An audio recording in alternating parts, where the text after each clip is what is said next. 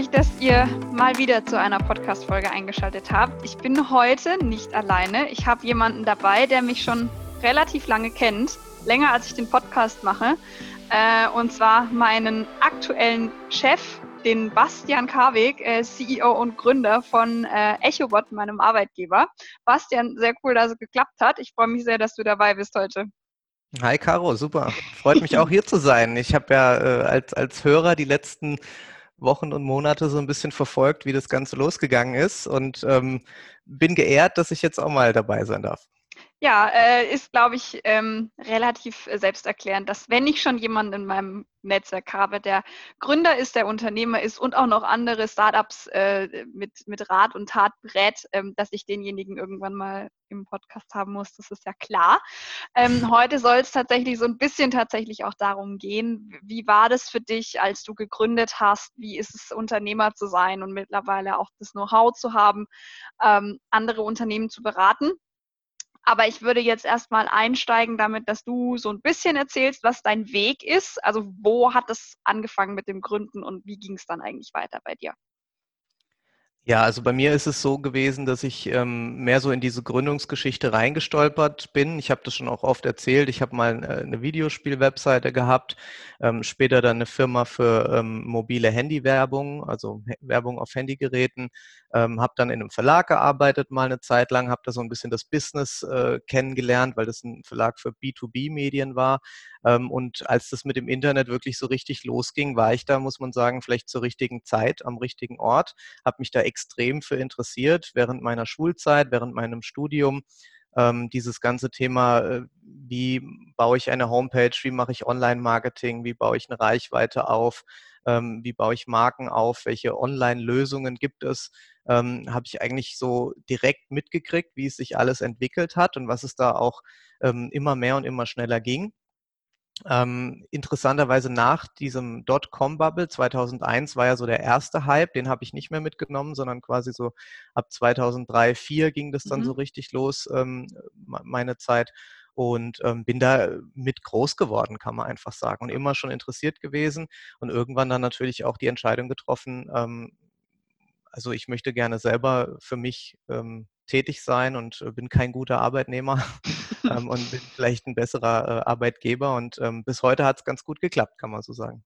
Ja, also finde ich schon. Ich meine, äh, vielleicht noch ein, zwei Facts äh, zu EchoBot. Äh, ihr, ihr, hört ja immer, dass ich euch von EchoBot erzähle und dass ich sage, wie ich bei EchoBot Vertrieb mache.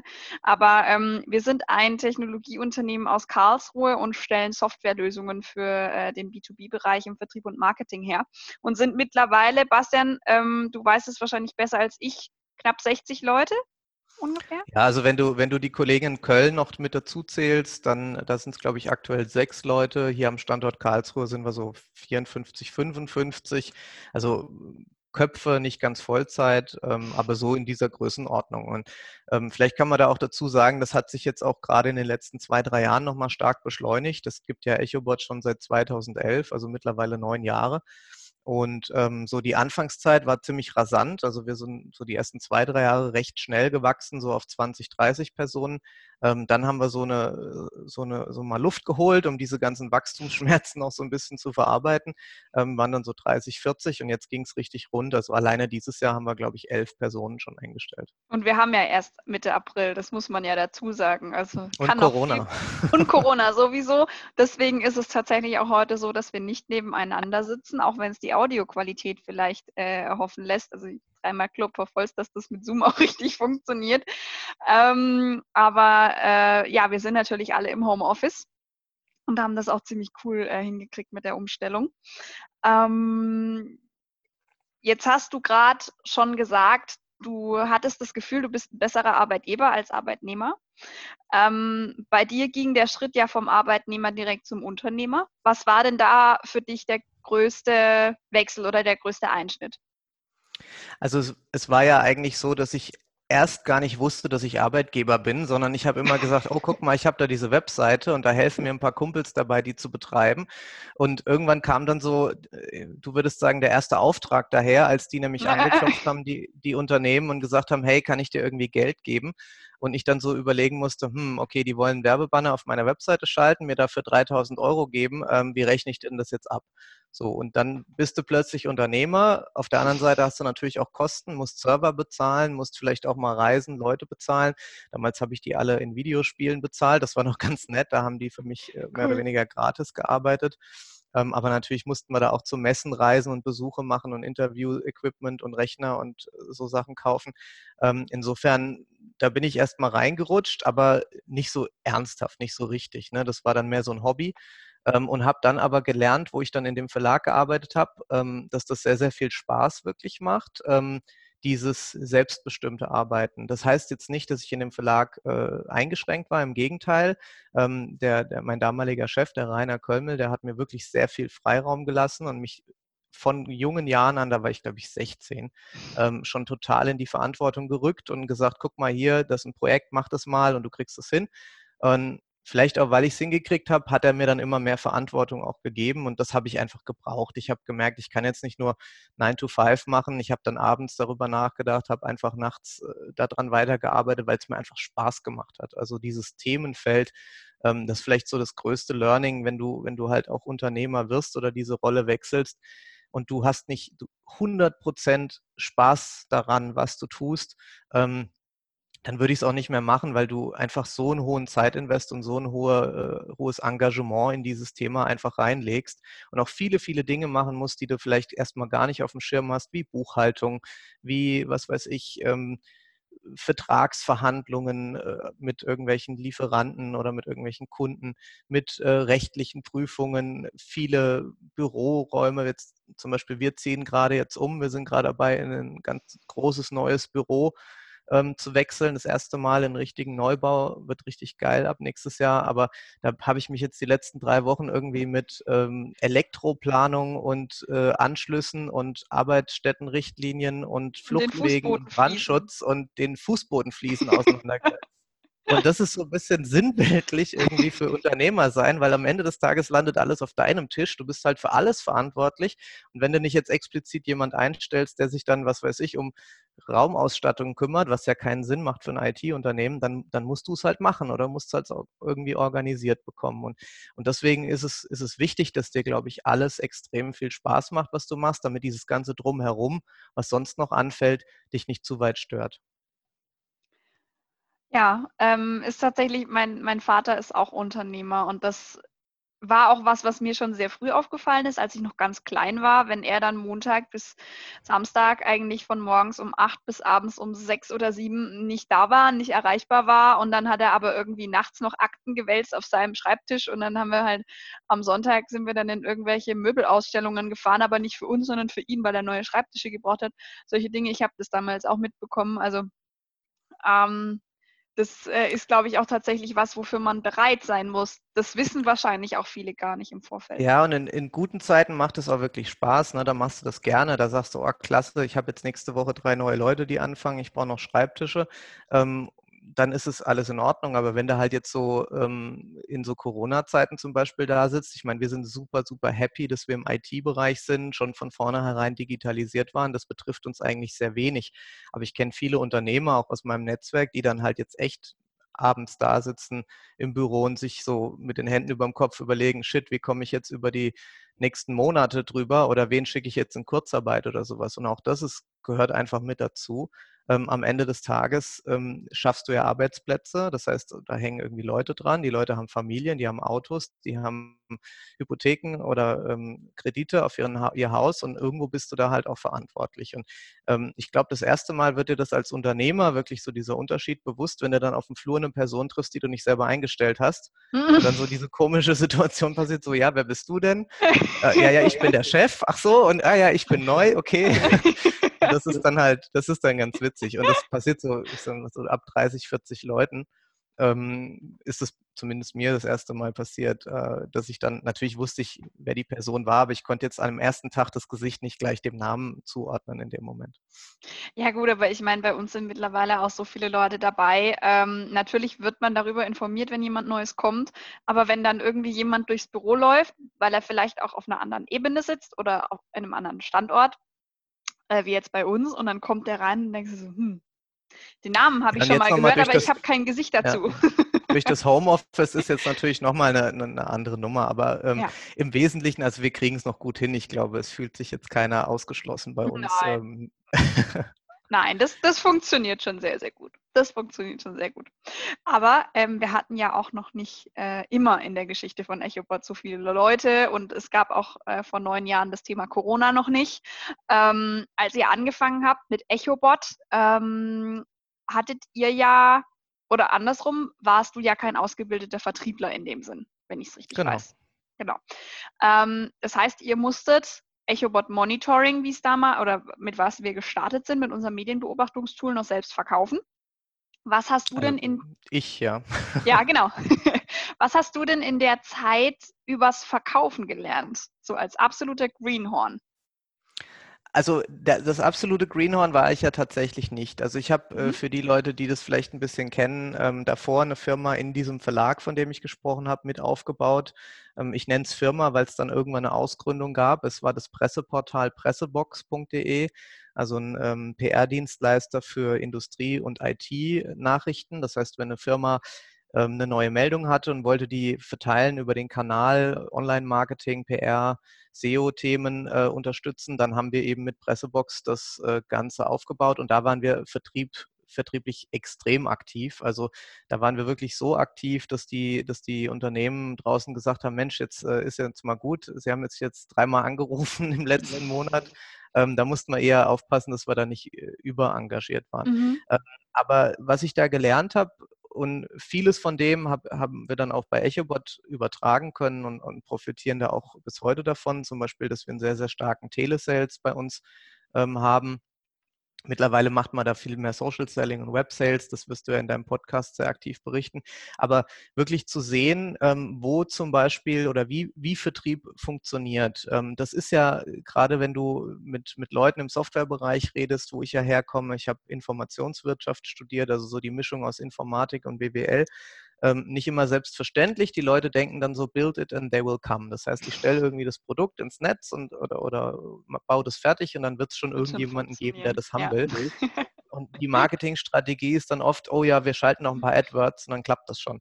Ähm, und das ist halt einfach nicht so. Und was ich gelernt habe, zum Beispiel im Vertrieb, Vertrieb ist im, gerade am Anfang erstmal nicht Vertrieb, sondern Vertrieb ist Product Market Fit Exploration. Das heißt, du willst überhaupt erstmal rausfinden, wer da draußen kommt denn als Kunde für dich in Frage? Weil du kannst natürlich nicht alle akquirieren, du willst es immer, du denkst auch, boah, ich habe ein Produkt, das kann, kann jeder einsetzen, aber es ist einfach nicht so. Und du musst, du musst überhaupt erstmal rausfinden, wer hört dir zu, wer hat den Bedarf ähm, und vor allem auch bedarfsgerecht dein Produkt entwickeln. Das heißt, wir haben immer so intern den Spaß gehabt, dass wir gesagt haben, wenn es uns nicht peinlich ist, unser Produkt zu zeigen, dann haben wir zu spät gelauncht. Das ist ähm, so ein, mhm. aus, dem, aus dem amerikanischen ähm, agilen Development, ent, agile Entwicklung, so ein, so ein Prinzip.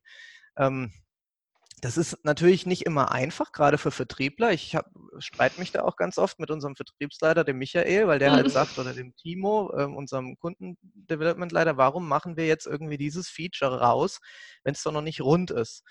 Und dann sage ich immer, naja gut, du musst ja überhaupt erstmal Erfahrungen sammeln, damit du weißt, was rund bedeutet. Ne? Wer, wer braucht es eigentlich? Ist der Kernnutzen da, das sogenannte MVP, das Minimum Viable Product? Also löst das Thema, was du dir da erdacht hast, überhaupt ein Problem? Weil wenn das nicht der Fall ist, dann hast du irgendwie keinen, keinen Verkaufsgrund.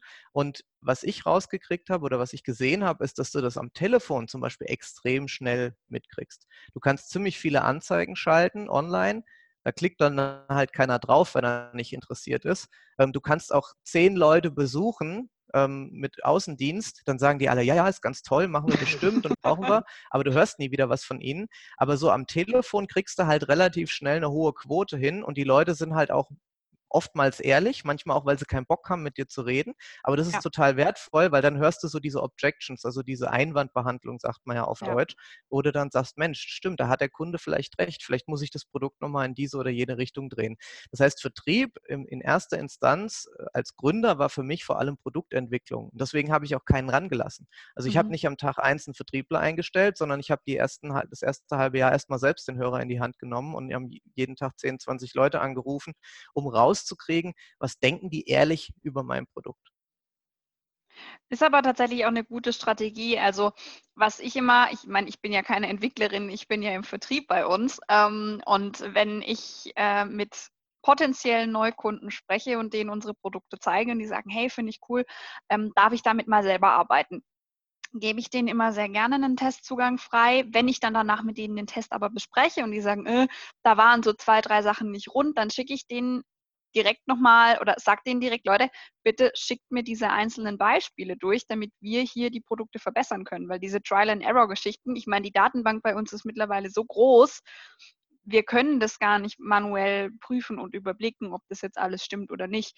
Wir haben zwar eine gewisse Wahrscheinlichkeit, dass es funktioniert, aber wenn es dann eben mal Fehlerpunkte gibt, dann ist man natürlich auch darauf angewiesen, dass man das direkte Feedback bekommt, ist ja klar. Vor allem für jeden Use Case. Du kannst ja nicht für ja. jede Branche, für jede mögliche Abfrage irgendwie, wir machen ja Lead-Generierung, die richtigen Leads auf Knopfdruck immer erzeugen. Das ist ja, ja ein Prozess. Man muss mit dem Kunden das sich erarbeiten. Und wenn man nicht rauskriegt, wo der Kunde stolpert, dann kann man auch entweder dem Kunden nicht helfen oder das Produkt an der Stelle nicht verbessern. Und ich möchte noch was erzählen, was, was für mich auch immer so ein, so ein Dilemma vielleicht auch ist, dass man das als Vertriebler oder die, deine Hörer sind ja Vertriebler, oder Vertrieblerinnen, ähm, dass man das auch mal äh, wahrnimmt, weil zum Beispiel, wenn es um Produktneuentwicklung geht, ist es super, super schwierig, die Entscheidung zu treffen aus Unternehmersicht, wann ist es soweit, das Produkt jetzt in den Vertrieb zu geben und wann noch nicht. Und ähm, der Vertrieb, das ist meine Erfahrung, hat oft gar keinen Bock, neue Produkte zu verkaufen. Warum? Weil erstmal ist das Thema meistens irgendwas Neues, was die Leute noch nicht gehört haben. Das heißt, der Budgetentscheider hat nicht die Schublade Budget X, da greife ich rein und nehme das raus. Ja. Und dann, ähm, wenn ich was, wenn ich, was weiß ich, äh, Klopapier verkaufe, dann dann weiß der, dass er irgendwie da in, das, in den Topf reingreifen muss. Und dann, wenn es günstiger ist, dann ist, die, ist es keine Frage im, beim Einkäufer, sondern dann macht er das in der Regel, ähm, wenn die Qualität passt. Und ähm, wenn du was Neues, gerade so ein Softwareprodukt hast, dann ist es oft sehr, sehr schwierig, das zu erklären. Das heißt, dem Vertriebler fehlen auch am Anfang erstmal die Argumente. Das heißt, der Vertriebler geht mit in diese Explorationsphase, ähm, was ich, was ich die Geschäftsleitung, das Produktmanagement erdacht hat, muss ja irgendwie auch verkauft werden. Und klar, es gibt große Unternehmen, die machen Marktstudien und überlegen sich ein tolles Wording und testen das draußen. Und so ein Stück weit kann man das schon auch machen. Und am besten entwickelt man natürlich bedarfsgerecht. Das heißt, man weiß schon, was der Kunde will. Aber wie man das dann verpackt im Vertrieb und verkauft, das dauert oft auch ganz schön lange. Also ich weiß noch, wo wir mit EchoBot Sales gestartet sind. Das war, glaube ich, sogar 2016 schon oder 2015. Ähm, da haben wir das Produkt noch ganz anders angepackt und da sind wir ähm, an dieses, da gab es diese Sales Intelligence, das, der Begriff, der sich jetzt rauskristallisiert hat, gab es noch gar nicht. Da haben wir mit, mit Dingen experimentiert, da haben wir das Smart Data Plattform genannt und ähm, ich weiß gar nicht, was noch alles, aber bis das mal vertrieblich soweit rund war, und da war es produktmäßig schon, schon längst sehr viel weiter, hat es aber trotzdem zwei, drei Jahre gedauert. Aber dieses Dilemma, was in dieser Zeit passiert ist, folgendes. Der Vertriebler hat eigentlich einen geringeren Erfolg auf dem neuen Produkt ähm, weil er natürlich ein altes Produkt hat, in unserem Fall war das Monitoring, ähm, wo er sehr genau wusste, wie der Pitch funktioniert, wo er sehr genau einschätzen konnte, okay, wenn der Kunde mir das oder das sagt, hat er wirklich Interesse oder nicht. Und das fehlt ihm beim neuen Produkt. Aber wenn wir das nicht gemacht hätten damals, wenn wir nicht gesagt hätten, wir verschieben unseren Fokus ein bisschen auf diese äh, Thematik Sales Intelligence, dann wären wir heute nicht so erfolgreich, wie wir, wie wir sind. Und irgendwann kippt es dann. Und bei uns war das witzigerweise letztes oder vorletztes Jahr, wo dann plötzlich alle gemerkt haben, verdammt nochmal, ich muss EchoBot Target und Connect stärker verkaufen. War, glaube ich, letztes Jahr, Anfang letztes Jahr letztes war Jahr, das. Ja, weil, weil die gesehen haben, Mist, der Kollege, der macht schon und der macht doppelt ja. so viel Umsatz wie ich. Und ja. das funktioniert ja viel besser. Und das ist, das ist eigentlich so witzig, weil am Anfang will es keiner haben und, und wenn es dann funktioniert, dann, dann stürzen sie sich alle drauf. Und das, das ist eine ganz interessante Dynamik im Vertrieb, die vielleicht als Appell an alle Vertriebler und Vertrieblerinnen da draußen ähm, gibt doch den Kollegen in der Geschäftsleitung, in der Produktentwicklung oft mal eine Chance und traut euch auch neue Sachen mitzuentwickeln, weil ihr dann auch am Ende davon mit profitiert. Sehr schön. Ich hatte, glaube ich, tatsächlich noch nie einen Appell in meinem Podcast. Siehst du mal, es gibt für alles ein erstes Mal, Bastian. Ähm, du hast jetzt vorher ganz kurz das Thema Umsatz angesprochen und auch Kundengewinnung. Ähm, was war denn das für ein Gefühl für dich, als du den allerersten EchoBot-Kunden gewonnen hast? So der erste, der gesagt hat, ja, ich mache das hier, ähm, ist die Auftragsbestätigung. Also der allererste war ähm, relativ das ist relativ einfach erzählt, weil wir haben ja schon mit Kunden angefangen. Also wir hatten damals in diesem Verlag, also aus dem ich EchoBot dann ausgegründet habe oder mhm. wo ich dann EchoBot danach gegründet habe, haben wir schon Kunden mitgenommen. Das okay. heißt, ähm, wir hatten ungefähr so 60, 70 Kunden, die schon äh, gesagt haben, wir brauchen das und wenn ihr das baut, dann kaufen wir das. Und wir mhm. hatten mehr oder weniger die Unterschrift schon in der Tasche, bevor wir das, ähm, bevor wir das gestartet haben. Ähm, aber das war natürlich trotzdem so. Dann hatten wir die erstmal, dann haben wir drei Monate geguckt, dass die Software so weit rund ist, dass die Leute so happy sind und dann ging es ja wieder los. Ne? Da musste man ein Vertriebsmodell aufsetzen.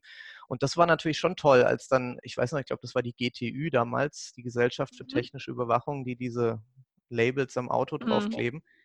Und da bin ich sogar noch rausgefahren, da weiß ich noch. Da bin ich nach Stuttgart Ach, gefahren und habe den dann ähm, vor Ort noch beraten, weil der gemeint hat, ah, sind doch in der Nähe, kommen Sie mal vorbei. Und ähm, weil es Stuttgart war, habe ich es dann halt gemacht, war eine Dreiviertelstunde von hier. Ähm, und, und der hat dann unterschrieben und das war ganz gut. Und dann habe ich geguckt, wen gibt es in der Region noch. Und dann war die Landesmesse Stuttgart, die war gefühlt Luftlinie 300 Meter weiter. Dann habe ich mit denen einen Deal gemacht. Und dann hat sich so erstmal so in dieser Region fortgesetzt, weil ich denen dann natürlich sagen konnte, hey, guck mal, die, die gegenüber von der Straße sind grad, auch schon. Ja. Mhm. Genau, und das, das war halt dann ganz cool, ähm, weil da konnten wir dann halt den Mehrwert äh, erzählen. Hm, aber ich will dir vielleicht lieber von einem, äh, von einem Ereignis erzählen, was mich viel nachhaltiger beeinflusst hat. Und zwar der mhm. erste Kunde, den ich sozusagen verloren habe. Mhm. Und ähm, okay. das war gar nicht bei EchoBot. Äh, das war noch vorher. Ich hatte vorhin kurz angerissen, ich hatte mal ein Unternehmen für Handywerbung. Ähm, das heißt, noch vor dem iPhone gab es, das hieß Geldfunk. Ich weiß nicht, ob das auch irgendjemand kennt. Da konnte man sich anmelden und dann hat man so Rabattcoupons und, und so äh, Aktionscodes per SMS damals noch bekommen und Ach, konnte die dann okay. einlösen. Und das Coole an dem System war eigentlich, das war so ein Payback-Punktesystem. Das heißt, wenn ich mhm. den Rabattpunkt nicht, äh, den Rabattcode nicht gut fand, dann wurde ich ja genervt sozusagen mit der Werbung, habe ich aber dafür Punkte bekommen. Und dann gab es online so einen Shop, wo ich mit den Punkten dann wieder andere Sachen ah, kaufen konnte, okay. die ich gut fand. Da haben ganz viele Jugendliche zum Beispiel Handyguthaben dann aufgeladen und sich dafür halt Werbung schicken lassen. Mhm. Ähm, so, das war das Prinzip. Und da musste ich auch damals, als ich das technisch gebaut habe, da habe ich beides gemacht, da habe ich sowohl entwickelt als auch ähm, Vertrieb dann gemacht, musste ich das verkaufen. Mhm. Und ähm, das hat im Prinzip sehr, sehr gut funktioniert, weil das Werbebudgets waren, die ich da adressiert habe. Ich habe gesagt, schau mal, ich habe hier ein Portal, da sind, ich glaube, 100.000 Leute angemeldet, denen kannst du Werbung schicken, kostet TKP, Tausender Kontaktpreis so und so viel. War recht teuer, weil SMS damals noch 5, mhm. 6 Cent gekostet haben, das Stück. Ähm, aber die haben das trotzdem gemacht, weil sie das gut fanden und weil das ein anderer Channel war, den sie noch nicht benutzt haben. Und ähm, dann haben wir Deals gemacht, zum Beispiel mit Jochen Schweizer und äh, mit verschiedenen Diskotheken, äh, wow. die dann regional irgendwie Leute eingeladen haben. Und einer ist mir noch besonders in Erinnerung, das war, der, war die Firma Fleurop. Mhm, der Blumenversandhandel ist der das. Der ne? Blumenversand, ne? genau. Und das war dann die Aktion, war kurz vorm Valentinstag, haben wir dann die, die Zielgruppe segmentiert und haben gesagt, wir, wir nehmen Männer, die in einer Beziehung sind, also keine Singles. Und die meisten vergessen ja irgendwie ihrer Frau eine Rose zu schenken am Valentinstag. Und dann haben wir so eine Aktion gemacht, Last-Minute-Rosen hieß das. Okay. Und, ähm, das war total die coole Aktion. Das kam dann per SMS und du konntest dann quasi antworten, hast gesagt, irgendwie schicke Rosen an die whatever und dann haben die halt quasi dann äh, dir eine Rose und dein, mit deiner Adresse haben die dann noch deine Rose geschickt. So ah, für den okay, cool. Und es hat echt gut funktioniert und ähm, die Conversion war auch sehr gut. Ähm, und dann habe ich, ich weiß noch wie heute, dann habe ich den angerufen danach ähm, und habe zu dem gesagt, ich weiß nicht mal, wie er hieß, dem Marketingleiter, gesagt, hey, mega Kampagne, hat doch Spaß gemacht. Das hat auch, ich weiß nicht, 10, 15.000 Euro für die damals gekostet, weil das schon eine große Zielgruppe war. Aber ich würde schätzen, dass sie das, dass die das auch wieder reingeholt haben mit dem, mit dem Umsatz. Ähm, und habe den dann gefragt, naja, wie sieht es denn aus, was machen wir als nächstes? Und dann sagt er doch echt zu mir, Herr Karwig, Sie dürfen sich gerne nächstes Jahr wieder um das Valentinstagsbudget bewerben. Wo ich dann so dachte, what the fuck? ähm, ich habe dir doch gerade oh. irgendwie gezeigt, ich habe dir doch gerade gezeigt, dass wir eine coole Kampagne gemacht haben mit einem coolen, mit einer coolen Plattform, mit einem coolen Modell ähm, in diesem Werbemarkt, wo man echt was reißen kann. Und da sind mir, nachdem ich wirklich ein halbes Jahr, glaube ich, entwickelt hatte, da echt Ressourcen investiert habe, sind mir so die Augen aufgegangen, wo ich gesagt habe, hey, das ist echt ein blödes Vertriebsmodell. Warum? Weil ich immer wieder von Null anfange, weil ich immer mm. wieder mich um mm. diese Budgets bewerben muss. Ich bin immer im Battle und ähm, das macht mir keinen Spaß. Und dann habe ich aufgrund von diesem Gespräch die Firma eingestellt. Tatsächlich komplett. Ich habe gesagt, es macht keinen Sinn, dass ich ein, ein Geschäftsmodell verfolge, ähm, wo ich mich immer wieder aufs Neue gegenüber meinen Kunden beweisen will. Ich will eigentlich was schaffen, wo die, wo die Unternehmen ähm, gerne dabei sind, wo sie einen Mehrwert haben, dauerhaft, wo sie dabei bleiben. Und ähm, danach ist dann eben EchoBot entstanden, wo das bis heute ähm, ziemlich gut so funktioniert. Also wo die, die große, große Mehrheit von allen Kunden, die einmal dabei und einmal gewonnen wurden, auch im nächsten Jahr und im übernächsten Jahr dabei bleiben. Und das fand ich für mich so ein Learning, dieses, dieses Subscription Model, wie es heute heißt, was man ja auch kennt von Netflix und Spotify, das ist einfach das viel coolere Modell, als ähm, jedes Mal wieder auf neue äh, loszulaufen und, und zu verkaufen. Ja, stimmt. Also ähm, ich bin ja jetzt seit zwei Jahren und elf Tagen bei EchoBot. also so genau bisher, weißt du das? Nee, ich weiß nur, weil ich am 4. April damals angefangen habe und jetzt haben wir den 15. Also es okay. lässt sich ganz einfach ausrechnen. Ähm, aber die äh, Gründung von EchoBot ist ja jetzt auch schon ein bisschen her. Ähm, und Du hast ja auch mit deiner Firma Carvik Ventures schon so das ein oder andere Business Model gesehen, das ein oder andere Gründungsteam mitbekommen, natürlich auch in deiner Gründer- und Startup-Zeit. Was macht denn deiner Meinung nach ein gutes Gründungsteam aus? Weil ich, ich habe im Cyberforum gearbeitet, ihr habt wart ja auch Cyber Lab Team. Cyberforum ist eine Initiative vom äh, Land Baden-Württemberg zur gezielten Förderung von ähm, Gründungen, maßgeblichen, ja. genau im, im IT-Bereich. Und da habe ich gelernt, dass es vier Bestandteile geben muss in einem Gründerteam. Den Techie, also den aus der IT, den Finance Geek, den Vertriebler und eigentlich noch einen, der so sich ein bisschen mit Marketing auskennt. Ähm, und Würdest du das so unterschreiben oder glaubst du, da gibt es noch eine andere Komponente, die wichtig ist? Nee, würde ich nicht unterschreiben. Also ich würde sagen, dass äh, Vertrieb und Marketing heutzutage immer stärker zusammenwächst. Also gerade wenn du zum Beispiel mal schaust, wie ihr auch Social Selling über LinkedIn macht, ja. Ähm, das hat einfach sehr viel auch mit Content und mit Leuten helfen zu tun. Ähm, für mich ist, ist der Vertriebler heutzutage eigentlich eher der Arzt. Das heißt, ich, ich mhm. diagnostiziere meinen Patienten, das Unternehmen und versuche ihm zu helfen. Manchmal auch, bevor er weiß, dass er krank ist. Ähm, aber nichtsdestotrotz ist das eigentlich das Selbstverständnis, was ich versuche, auch bei euch, den Kollegen im Vertrieb, äh, zu fördern, dass man halt sagt, hey, ich helfe dir bei der Digitalisierung, ich helfe dir, deine Prozesse im Vertrieb äh, in den Griff zu kriegen, ich helfe auch deinen Kollegen, die jetzt während Corona nicht im Außendienst unterwegs sein können, trotzdem ihren Umsatz zu schreiben. Ähm, das ist das, woran wir halt einfach arbeiten. Und ähm, das, dann brauchst du natürlich Marketing, um die Leute zu erreichen und Vertrieb, um sie dann auch rein an Bord zu holen. Aber die Grenzen verschwimmen natürlich immer mehr. Ähm, das heißt, ich würde jetzt nicht unbedingt sagen, man, man braucht zwei Leute Marketing und Vertrieb, aber je mehr Leute man hat, die sich darum kümmern, umso besser. Ähm, den Finance Guy, das sehe ich persönlich gar nicht. Den, den ITler, den braucht man definitiv, zumindest wenn man jetzt so ein IT-getriebenes Geschäftsmodell braucht. Aber wenn du jetzt im Biotech-Bereich bist, kannst du genauso gut sagen, dann brauchst du halt den Biotechniker oder den mm, Ingen Ingenieur, wenn du im Maschinenbau was machst. Du brauchst in der Regel immer irgendwie den, der sich fachlich auskennt und den, der es dann auch irgendwie auf die Straße bringt, vertrieblich.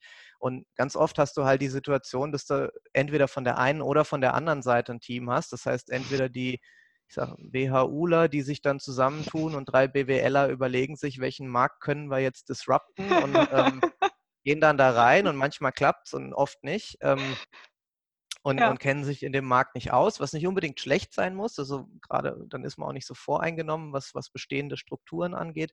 Ähm, aber gerade hier in Karlsruhe sehe ich den umgekehrten Fall halt viel öfter, dass die Leute irgendwie sich techie-mäßig zusammentun, was bauen und auch nicht so richtig äh, es hinkriegen, das zu verkaufen.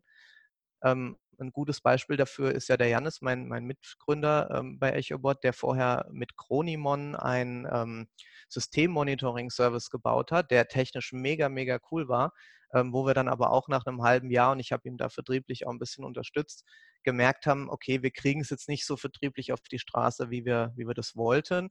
Und dann haben wir uns irgendwo zusammengetan und, und mit EchoBot jetzt ja einen Weg gefunden, wie es sehr erfolgreich klappt. Ähm, aber das ist so der Fall, den ich öfter finde. Das heißt im Prinzip zusammengefasst, du brauchst irgendwie jemanden, der sich ums Technische kümmert ähm, und jemand, der sich um den Vertrieb kümmert. Und irgendwann äh, wahrscheinlich noch jemand, der sich um die Operations kümmert. Operations kann sein, bestehende Kunden eben zu betreuen, ähm, den Betrieb sicherzustellen, weil meines Erachtens nach die Gründer ab einem gewissen Zeitpunkt immer am Unternehmen arbeiten müssen und nicht mehr im Unternehmen. Das heißt, du musst das Unternehmen wie einen eigenständigen Organismus betrachten, der auch läuft, wenn du jetzt mal im Urlaub bist. Du kannst nicht immer das Bottleneck sein und immer alles über deinen Tisch laufen haben. Du musst eigentlich Leute etablieren im Unternehmen, die die Organisation, die Prozesse ähm, abbilden. Und ab einem gewissen Zeitpunkt im Startup, natürlich bist du das Unternehmen, da geht es nicht anders, aber ab einem gewissen Zeitpunkt musst du diese Dis Distanz auch herstellen können, damit du überhaupt mit klarem Kopf drüber nachdenken kannst. Nicht äh, strampeln wir genug, sondern schwimmen wir auch in die richtige Richtung.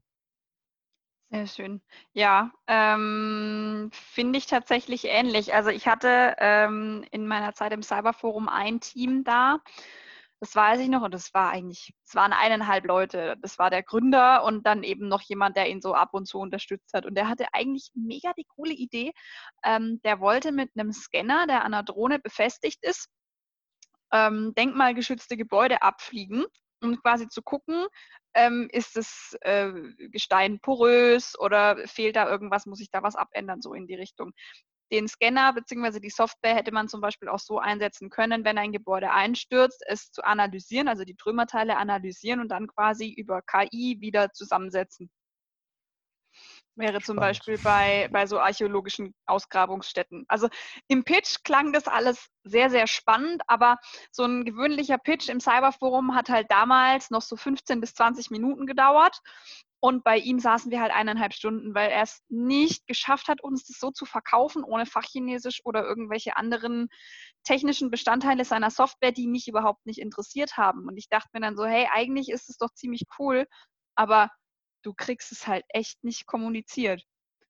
Ja. Also im Nachhinein könnte ich mir jetzt auch über, über unsere Tools eine, drei, vier, fünf Zielgruppen raussuchen, da einen Pitch mir überlegen und die dann einfach mal so zum Versuchen ansprechen. Aber ich fand es so schade in dem Moment, weil dem kann man dann auch nicht helfen, wenn er sagt, er möchte da jetzt aber niemanden mit reinnehmen. Das fand ich halt nicht blöd. Ja, also es gibt, es gibt, glaube ich, ganz wenige Geschäftsmodelle, die auch ohne Vertrieb funktionieren können. Ich würde mal behaupten, die meisten brauchen einen. Und wenn jetzt Vertrieb Handel ist, weil du zum Beispiel sagst, ich muss irgendwie meine neuen Gewürze irgendwie bei Edeka ins Regal bringen, dann ist es halt ich sag mal, Key Accounting mit Edeka irgendwo, ja. aber auch das ist irgendwo Vertrieb, dann ist halt der Handelspartner oder der Multiplikator dafür da, die Reichweite für dein Produkt zu organisieren.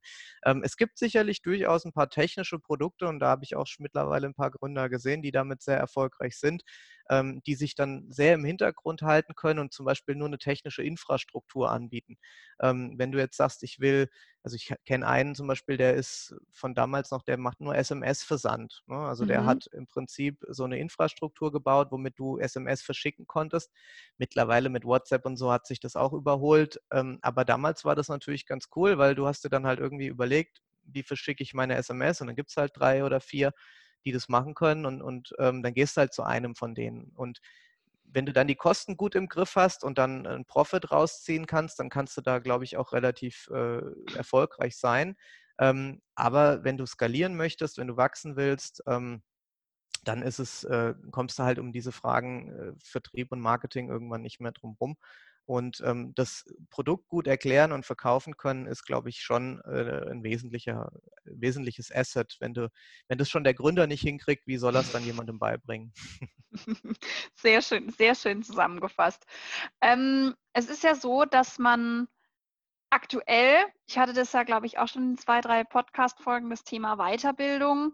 Gerade auch in Zeiten von Corona habe ich das Gefühl, ich muss eigentlich in sechs Wochen, wenn, oder hoffentlich schon eher, wenn ich wieder ins Büro darf, muss ich eigentlich mindestens drei Fremdsprachen sprechen können. Ich muss fließend SEO und SEA programmieren. Ich muss ähm, eigentlich auch eine, eine App fertiggestellt haben. Ansonsten habe ich mit meiner Zeit jetzt, die ich hier über habe, ähm, nichts angefangen.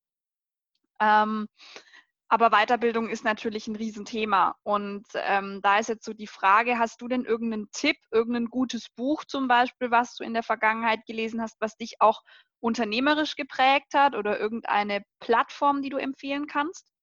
Ein gutes Buch, ja, auf jeden Fall äh, Shoe Dog vom Nike-Gründer Phil Knight, kann ich sehr mhm. empfehlen, habe ich auch äh, verschenkt. Und äh, Caro, du weißt ja auch, ich verschenke ja auch ganz gerne Bücher. Also äh, für die, die An der Weihnachtsfeier, ja.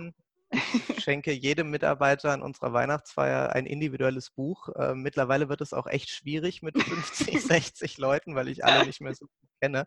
Aber ich lasse es mir trotzdem nicht nehmen. Und ähm, vielleicht kann ja die Caro mal äh, eine Liste zusammenstellen in die Shownotes, so ein kleines Best-of, was so die besten Tipps für, äh, für Kollegen aus dem Vertrieb oder so waren. Und ähm, dann könnt ihr euch da was aussuchen. Ja, also ich weiß doch, du hast mir, glaube ich, von Ariana Huffington, die Neuerfindung des Erfolgs.